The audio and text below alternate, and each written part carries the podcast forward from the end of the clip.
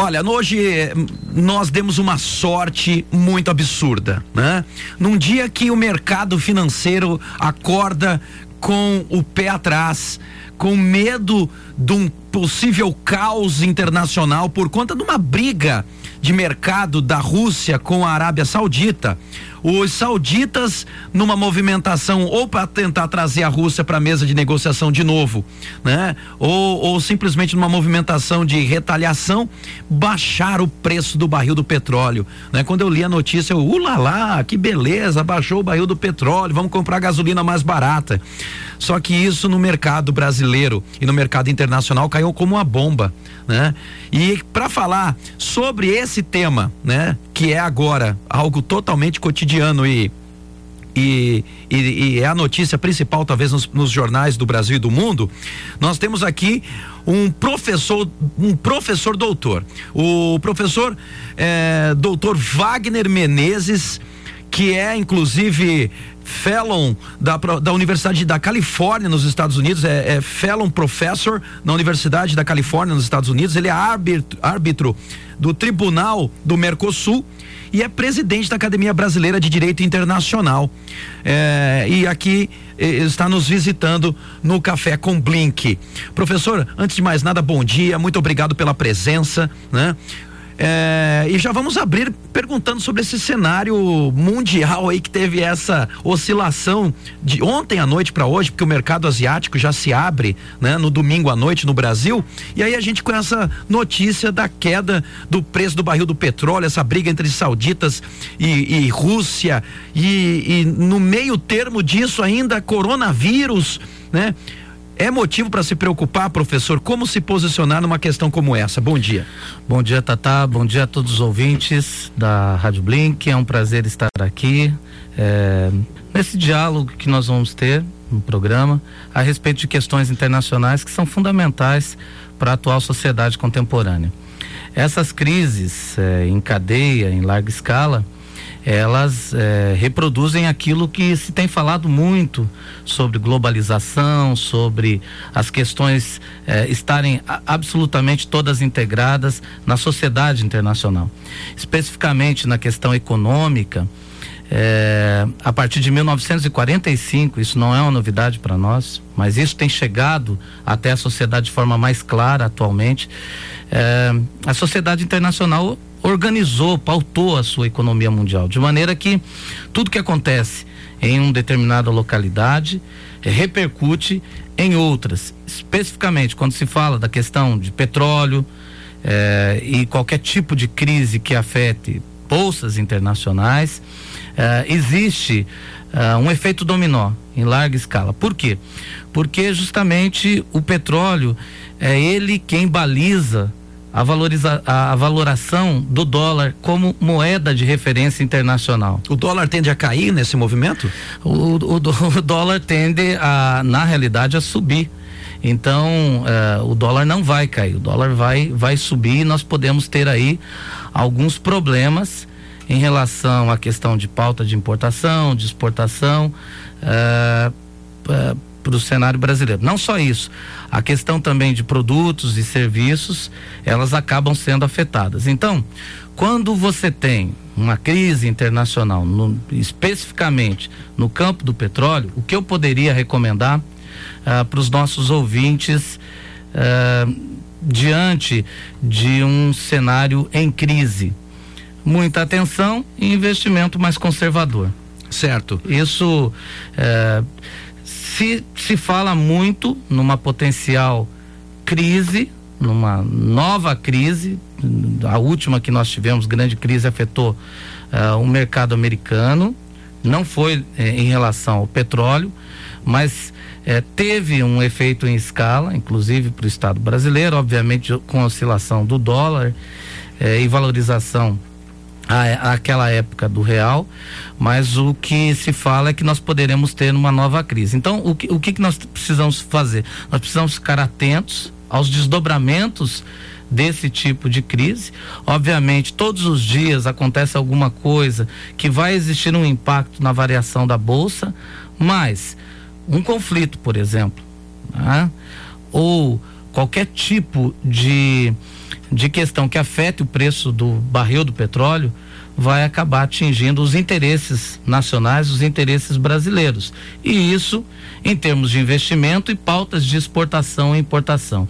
O que na realidade nós vivemos nesse momento, Tata, é um momento de incerteza Incerteza. Olha, nós estamos conversando com o professor de Direito Internacional e Relação do Brasil Estados Unidos, o doutor Wagner Menezes. Ele é, é pós-doutor, né? É, e também é professor da USP desde 2009. Atualmente ele é presidente da Academia Brasileira de Direito Internacional, é árbitro do Tribunal do Mercosul e é fellow professor na Universidade da Califórnia nos Estados Unidos. Paralelamente à, honra de receber essa esse grande nome, né, do direito nacional e internacional, eu tenho aqui um outro grande nome do direito nacional e que é nosso representante em Brasília, o deputado Fábio Tradi, né? Que é, é, professor, inclusive, já foi é, presidente da Ordem dos Advogados aqui do, do Brasil, secção Mato Grosso do Sul, e veio somar nessa, nesse pensamento hoje aqui para a gente tentar fazer uma leitura desse panorama nacional, Fábio, né? E desse panorama internacional. Para onde que nós, aonde nós estamos? né? Para onde nós poderíamos ir a partir desse, desses movimentos? A gente tem é, um presidente da República em visita nos Estados Unidos no dia de hoje, né? E eu queria que com a tua experiência no, no Congresso, você nos desse um panorama do que você acredita é, ser esse momento. Especulação, né? Coronavírus né, numa incerteza, sendo que o, o, a dengue matando 13 pessoas já em Mato Grosso do Sul e a gente falando de coronavírus, né? Quero também pensar nessas questões, né, de uma paranoia que talvez nós estejamos vivendo né, internacional ou, ou, seriam motivos para preocupação realmente? A leitura do, do congressista e do deputado Fábio Trade. Bom dia, Fábio. Bom dia, Tatá. Bom dia, querido professor. Seja bem-vindo em Mato Grosso do Sul. Uma honra recebê-lo. Bom dia a todos os seus ouvintes. É um prazer iniciar a semana conversando com vocês. Momento é delicado, política, econômica, social e culturalmente no Brasil. Um momento que se impõe a responsabilidade de todas as autoridades políticas, principalmente daquela que exerce a liderança maior no executivo. Não é momento de dividir o país, é momento de uni-lo não é momento de desidratar ou fragilizar as instituições. É momento de fortalecê-las. É, na realidade, um momento em que não se pode mais uh, acentuar esse nível de conflagração do ambiente político do país. Ontem, o presidente da Câmara, Rodrigo Maia, postou no Twitter um aceno de harmonia entre os poderes. Este aceno é, na realidade, a expressão da necessidade de confluência dos interesses entre executivo e legislativo. Espero que o presidente Jair Bolsonaro pare com esta tática já manjada do nós contra eles. O momento é de união do Brasil. Coronavírus, Tatá, é uma realidade insuportavelmente opressiva. Embora eh, tenhamos a, a impressão de que haja uma paranoia, mas o problema é a altíssima transmissibilidade deste vírus. Ele é até menos sim, grave que sim. a influenza. É, eu, eu tive pesquisando e o que é, podemos concluir que é, não é por matar é porque ele inviabilizaria a ida do trabalhador à fábrica. Exato. Logo o investidor imagina, o cara não vai trabalhar, a fábrica não produz o que deveria produzir, não gera a, a lucratividade que eu poderia ter no investimento, eu aloco esse investimento em ouro ou dólar, né? Só, só um caso que aconteceu agora nos Estados Unidos, antes de passar a palavra ao professor Wagner. É, um político americano, só porque cumprimentou, só é. porque cumprimentou alguém que está com o vírus, ele mesmo, espontaneamente, já entrou em quarentena. Meu Deus do céu, né? Você vê que é, às vezes a realidade é uma, a projeção dela é outra. E a projeção, às vezes, é, é, é, é que faz com que o mercado oscile, professor. Né? O senhor, nesses anos de experiência, a gente já vivenciou outras crises, né? É, como que o senhor qualificaria em níveis de, de preocupação ou de importância a crise que nós estamos é, beirando nesse momento? É, eu gostaria de corroborar e reforçar a posição do deputado Trade no sentido de a necessidade de uma aliança nacional para enfrentar esse desafio internacional. Realmente a crise é séria, mas nós temos que continuar a nossa vida, mas nos acomodar e nos acostumar com um novo cenário, com um novo tempo. É, de fato, essa questão das epidemias é um problema que vai afetar as relações de trabalho, que vai afetar o nosso dia a dia. Se nós tivermos que nos readequar, estamos tendo que fazer isso em relação ao cuidado com um mosquito que chega até o nosso dia a dia, eh, que mexe com a nossa vida, na nossa casa, com os cuidados que nós devemos ter em relação à nossa casa, eh, com principalmente com a limpeza de terrenos baldios e tudo mais, e que isso acabou repercutindo no dia a dia do cidadão. Agora nós teremos um novo desafio. Professor, aproveitando a sua presença, né, e o seu largo conhecimento nessa relação Brasil-Estados Unidos, né, e um conhecimento também forte América Latina, como que a gente avalia a relação do Brasil, da presidência do Brasil, agora recentemente com o governo americano? O que isso tem nos rendido ou o que isso pode nos render na avaliação do senhor? Os acordos têm sido bastante superficiais ainda no campo das relações internacionais. O perfil do governo brasileiro eh, tem sido no sentido de priorizar as relações Brasil-Estados Unidos. E os Estados Unidos têm na sua frente um governo que tem um discurso nacionalista.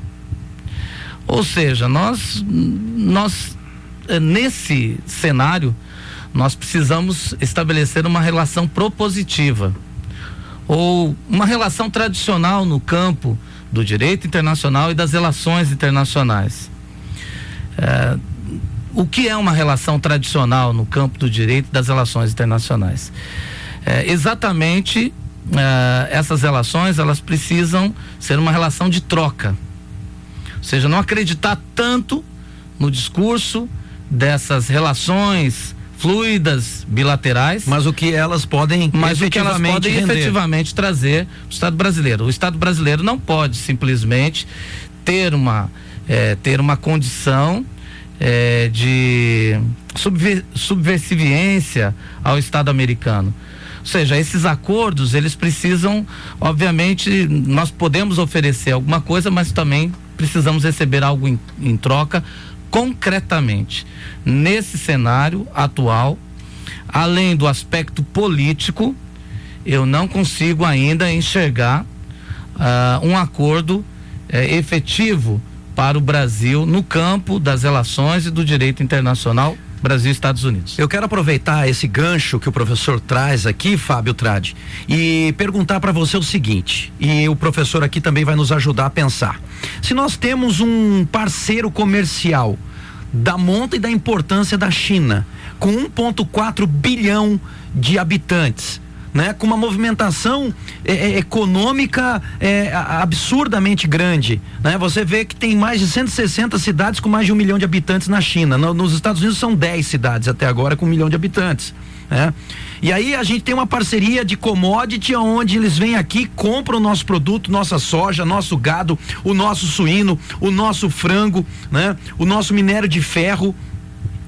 E aí a gente, a gente direciona uma parceria para os Estados Unidos, né? Qual, a, a, a, lógica ou qual seria a, a, estratégia num momento como esse, na observação do senhor deputado Fábio Trati? Professor Wagner está coberto de razão. Relações internacionais não podem ser movidas pelo amor. São interesses, interesses mútuos e recíprocos.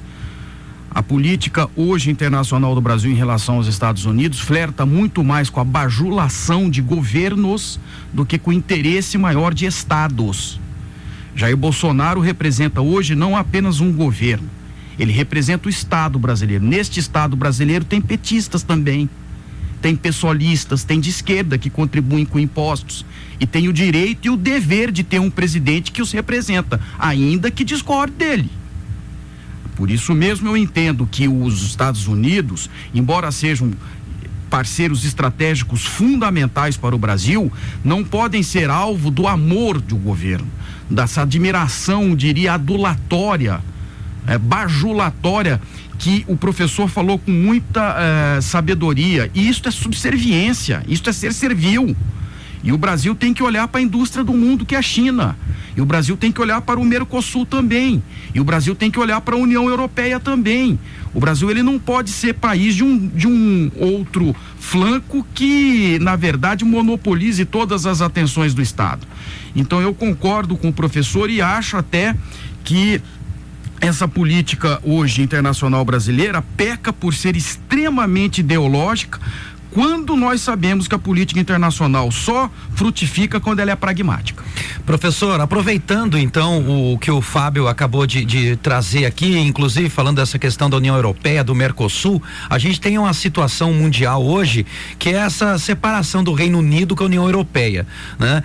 A gente acha que a coisa está muito longe, mas assim como o coronavírus, não está longe. Né? Assim como essa questão da crise do petróleo também não está longe.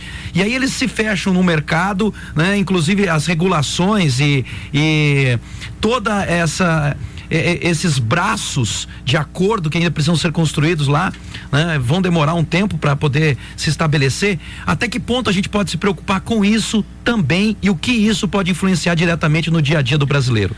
No dia a dia do brasileiro, o, o, é, isso é, mexe exatamente com a dimensão do comércio internacional, ou seja, a Inglaterra ela se separa da União Europeia, ela já não tinha ah, adotado a mesma moeda, o euro. A, a Inglaterra sempre teve uma posição eh, muito eh, dela própria, muito dela própria dentro do próprio bloco. Mas o fato é que é, especificamente para a Inglaterra, nesse contexto, eles estão tendo dificuldade, inclusive, para implementar, a partir de agora, o acordo, com repercussões é, justamente nesse ambiente de mercado que se criou a partir eh, da estruturação do bloco. Então, por exemplo, a questão da circulação de trabalhadores vai ser afetada, a questão de circulação de estudantes ingleses e europeus vai ser afetada. Existe sim uma repercussão eh, para a Inglaterra nesse campo. Para o Brasil, o Brasil tem que estar atento justamente, por exemplo, eu diria assim, o Brasil deveria estar atento ao que a contribuição que a Inglaterra dava para a União Europeia e perceber se nesse contexto existe algum tipo de oportunidade econômica para o Brasil. É, essa é uma visão pragmática que, que mencionava o, o deputado Trade de forma bastante correta. É isso. É, por outro lado, nós precisamos olhar para nossa realidade aqui, né? É, não só para o Mercosul, enquanto uh, parceiro estratégico, os três parceiros estratégicos que nós temos, mas também aquilo que nós podemos oferecer no cenário internacional.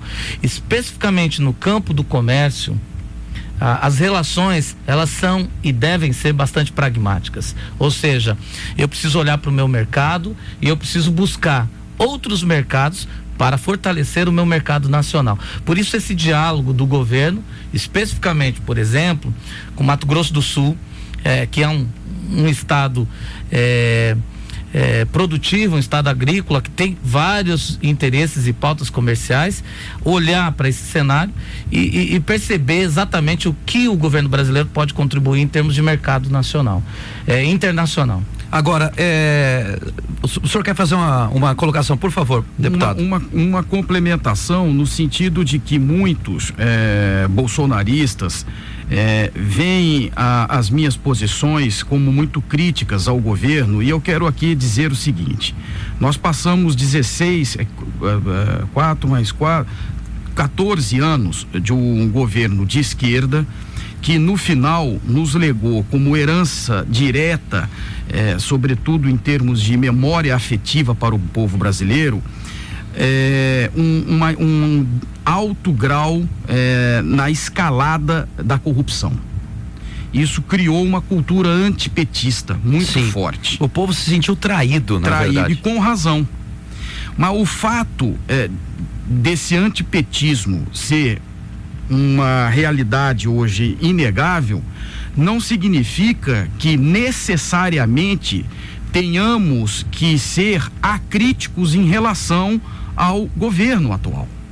Nós, Nós recebemos... precisamos ter uma independência crítica porque ser honesto eh, na política, ter um governo que não rouba, é muito importante mas não é suficiente. Não é o suficiente. Nós tivemos é aqui. preciso mais. O, o, o doutor ah. eh, Leonardo ah. Avelino Duarte, ele fez uma colocação muito eh, propositiva aqui, nós eh, achamos muito interessante a, o que ele disse. Ele disse o seguinte: que um governo ele existe para ser vigiado.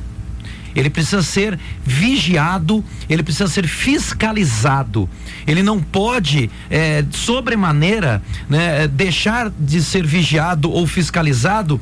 É, em contrapartida a uma admiração, a um desejo de vitória, né? Eu acredito que pode dar certo, que vai dar certo, mas eu quero ver o que está sendo feito, né? E não abrir mão da minha consciência de avaliação real da situação. Exatamente. Quando eu, eu fui deputado no governo Dilma e criticava o petismo, eu era, na realidade, também incompreendido pelos lulistas radicais. Da mesma forma que hoje, em relação aos bolsonaristas de extrema direita, eu não sou compreendido porque procuro antepor aos interesses de governo a minha independência crítica, até porque acho que isso é mais útil ao presidente Bolsonaro do que o servilismo adulatório, que endossa inclusive os seus erros. Aliás, um dos filhos dele já confidenciou que é importante as críticas desde que sejam construtivas, claro. é o que nós procuramos fazer. Com certeza, né? Agora, é, doutor, eu queria é, tirar uma dúvida, porque assim, Fábio, observando esse movimento de mercado, né? Desde os dos russos, né, com a Arábia Saudita, dos americanos com a China, né, do, do, dos brasileiros tentando se alocar de melhor forma a, a conter um, uma paranoia do coronavírus, né? A gente percebe os mercados, né, num, num movimento de não só de retração, mas o muro que o, o Trump eh, constrói na fronteira com o México é um muro que a, a, economicamente a Inglaterra constrói em volta dela, né? Que o, os Estados Unidos tenta construir também, tentando proteger a sua economia em relação à China, né? E aí eu quero só é, lembrar aqui uma situação que quando foram construir hotéis na Índia, o Mahatma Gandhi é, protestou contra, porque dada a cultura deles lá, é, minhocas, seres que vivem no subterrâneo seriam seriam machucados, morreriam, né? Não se instalou hotel e se manteve uma agricultura de subsistência e um comércio que era voltado só para eles. O comércio era só para a Índia. O que, que aconteceu? Fome, miséria e desemprego. A gente corre esse risco, professor? A gente está conversando com o professor Wagner Menezes, ele é doutor em integração na América Latina é professor na USP, é fellow professor na Universidade de Califórnia nos Estados Unidos, árbitro do Tribunal do Mercosul e membro é, e presidente da Academia Brasileira de Direito Internacional. Eu estou só fazendo essa, essa essa apresentação novamente porque a gente tem essa audiência que é rotativa, a pessoa pode ter ligado o rádio agora, está querendo saber com quem a gente está conversando. E a gente está recebendo aqui também o, o nosso deputado Fábio Trade no estúdio. Professor. Tata, como eu tinha dito antes, é, na realidade isso já foi posto. Né? Essa realidade de um acontecimento é, nos Estados Unidos, na Europa, é, repercutir para o dia a dia do nosso cidadão, ela já foi estabelecida lá em 1947, a partir do acordo de Bretton Woods, e ela foi crescentemente chegando até a nossa realidade. É, então, é, tudo o que afeta o mercado internacional vai afetar o nosso dia a dia e mais.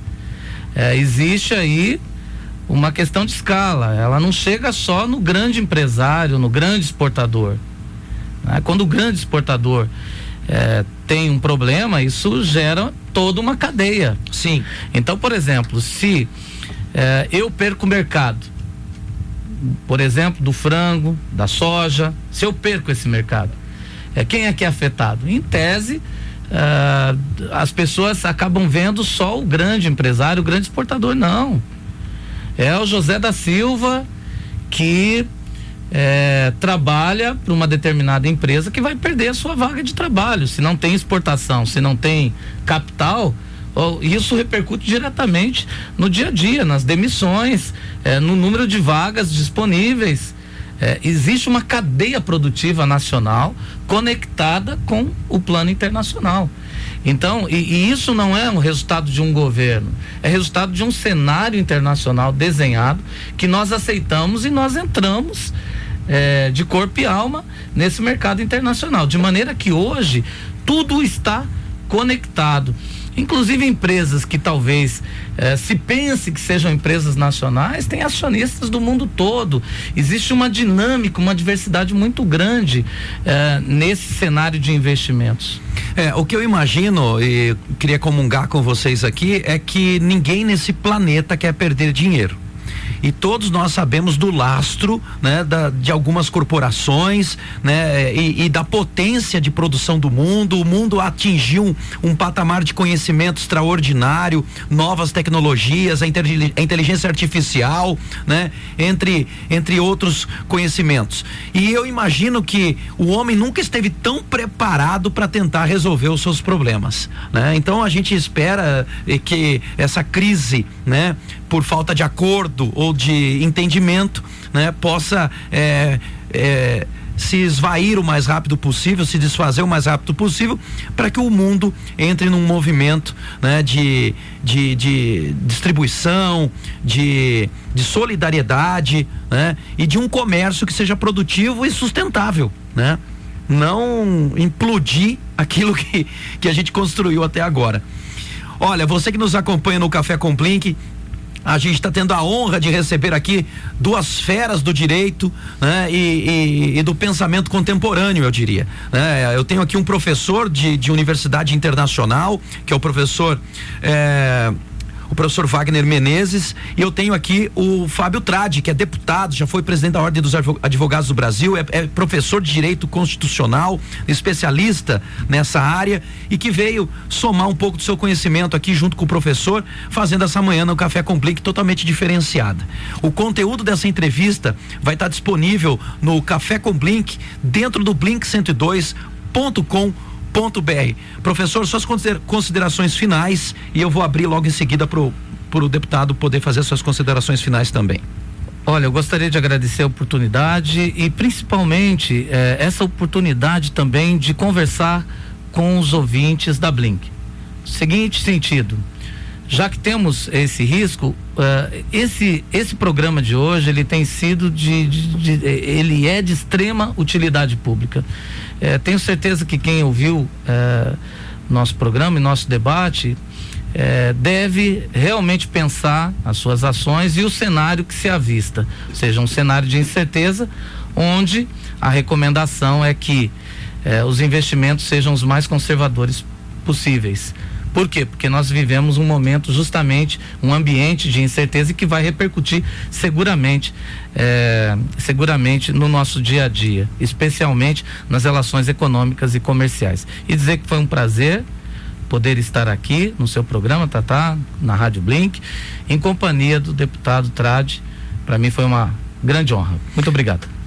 Deputado Fábio Trade, suas considerações finais para nossa audiência. Muito obrigado, Tatá. Muito obrigado, professor Wagner, a todos os ouvintes, a tua equipe aqui de jornalistas. Sempre destacar que precisamos também explorar é, no, mais, com mais acuidade a questão da imigração, não é? É, hoje a polarização muito menos direita e esquerda, comunismo e capitalismo, que isso já foi superado. Agora nós temos um quadro mundial de países ricos com possibilidade de crescimento individual através da oferta de empregos e países pobres. Então, por isso é que a pauta da extrema direita é muitas vezes seduz, porque ela é contra a imigração para proteger os empregos da, dos nativos, não é verdade? E a própria construção do muro lá no México, no, né, nos Estados Unidos, simbolicamente é integrante dessa lógica, né? Do afastamento daqueles que, entre aspas, perturbam a ordem interna de determinado país. Eu acho que a gente tem que refletir com, com muita cuidado esta questão. E o final, dizer que é muito correta a tua percepção, Tatá. Ninguém neste mundo quer perder dinheiro.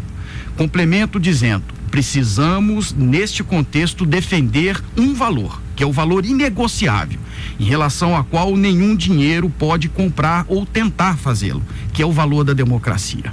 Por isso, quando eu vejo empresários nacionais fomentando manifestações populares contra o Congresso e contra o Judiciário, eu sei por que eles estão fazendo isso. Porque eles estão com medo da reforma tributária na Câmara dos Deputados, que vai instituir a lógica progressiva do tributo. Quem tem mais tem que pagar mais, quem tem menos tem que pagar menos.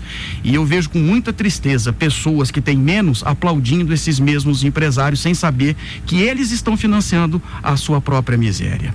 Então, por isso, eu quero cumprimentar você pela oportunidade. Este é um programa luz neste cenário de escuridão. Parabéns, Tatá. Muito obrigado, professor. E um bom dia a todos.